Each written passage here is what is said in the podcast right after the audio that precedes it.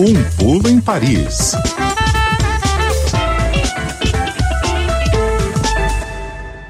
Hoje com Adriana Moisés. Adri, boa tarde para você. Boa tarde, Fernando. Olá, Leandro, ouvintes da CBN. Boa tarde. A França acaba de levantar o anonimato nas doações de óvulos e espermatozoides de espermas utilizados nos procedimentos de reprodução assistida. Ou seja, as crianças concebidas desta maneira na França poderão conhecer a identidade dos pais genéticos, se quiserem, claro, quando completarem 18 anos.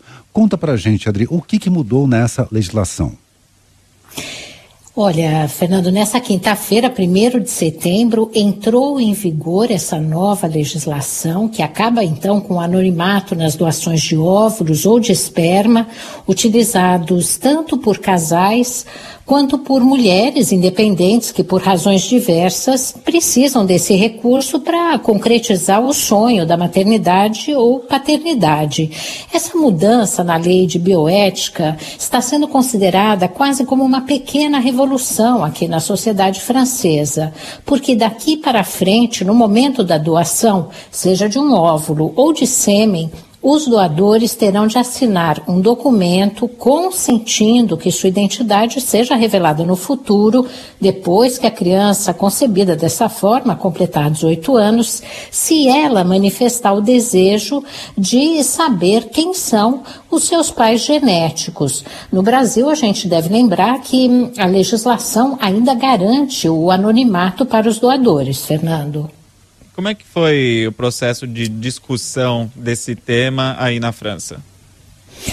Leandro, a reflexão, até o reconhecimento de que é importante para as pessoas conhecerem as suas origens durou algumas décadas. A França é, promove a reprodução assistida há quase 40 anos. Só que a infertilidade, é, décadas atrás, era vivida como uma vergonha, um tabu. As pessoas não tinham coragem de revelar que tinham esse problema. Muitos casais escondiam também a vida inteira dos filhos a forma como eles tinham sido concebidos. Com o tempo, os profissionais que trabalham nos hospitais onde ficam os bancos de óvulos e de esperma viram o comportamento das pessoas mudar. Depois veio a internet, o aparecimento das redes sociais, que facilitaram muito as buscas, as pesquisas e o contato entre pessoas que tinham uma desconfiança em relação à filiação. Formaram-se grupos de ajuda, comunidades de pessoas na internet, depois que passaram a fazer encontros presenciais, eh, procurando algum indício que pudesse esclarecer as dúvidas sobre as circunstâncias da concepção. Os exames de DNA também se tornaram acessíveis para confirmar ou descartar alguma suspeita. Claro que existem casais e mulheres que nunca esconderam dos filhos que precisaram de uma doação, mas a lei não permitia a identificação do doador. E nos últimos anos, os psicólogos passaram a defender a transparência total e os legisladores aceitaram então levantar parcialmente o anonimato sobre as doações, Leandro. Parcialmente significa o quê, Adri? Eu digo parcialmente, Fernando, porque apenas a criança poderá solicitar as informações na idade adulta. Os pais que utilizaram os bancos de gametas nunca terão, se eles desejarem, acesso à identidade do doador. Assim como o doador ou a doadora não poderá pedir para conhecer um filho gerado a partir da doação que tiver feito no passado. O princípio dessa evolução da lei é que toda pessoa tem o direito de conhecer suas origens, se o desejo partir dela, para que o processo de construção psíquica possa ocorrer sem uh, segredos, da maneira mais saudável que for possível. Então, essa iniciativa de busca do conhecimento do doador deve partir de cada um.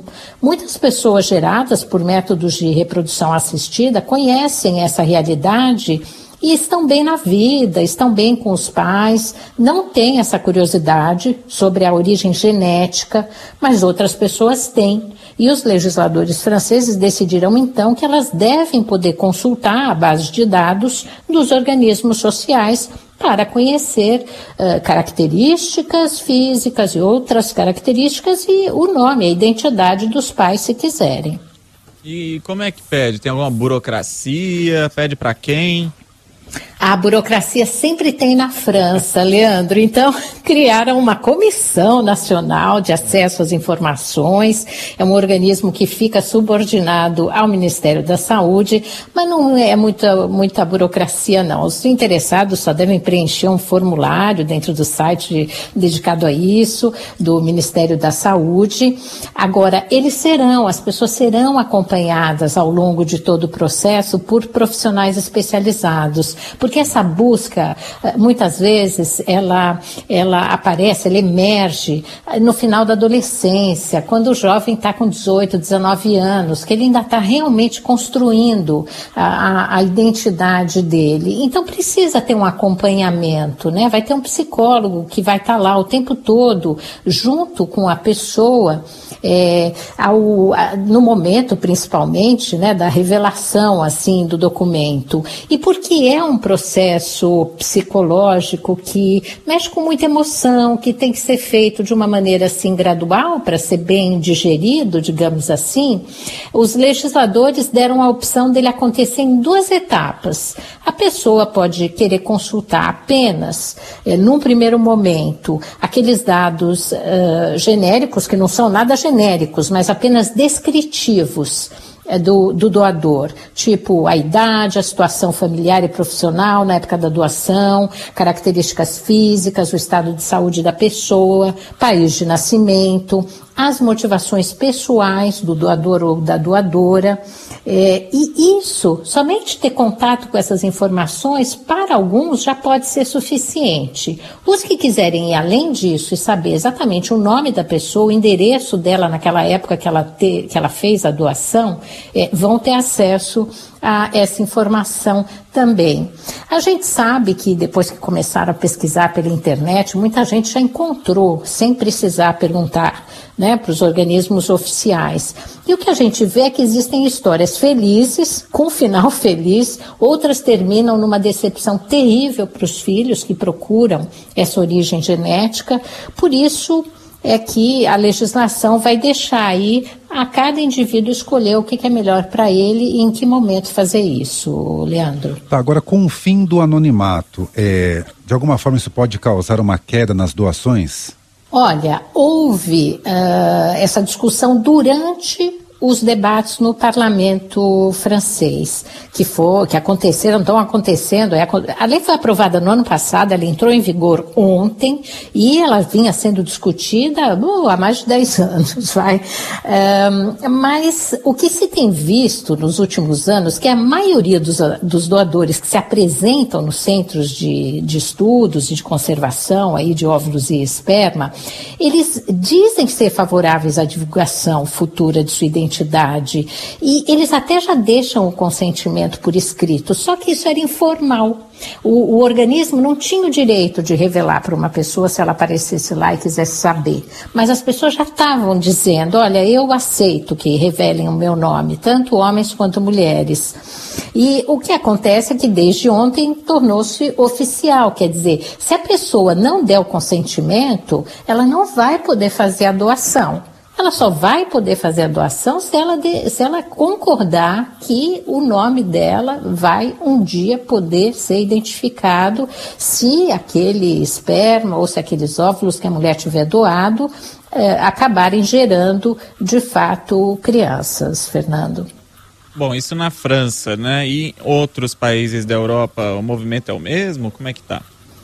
Olha, na Suécia e no Reino Unido, que já flexibilizaram o anonimato dos doadores, houve uma queda no primeiro momento, logo depois que eles adotaram esse procedimento. Mas depois as doações voltaram a subir e até ultrapassaram a média anterior.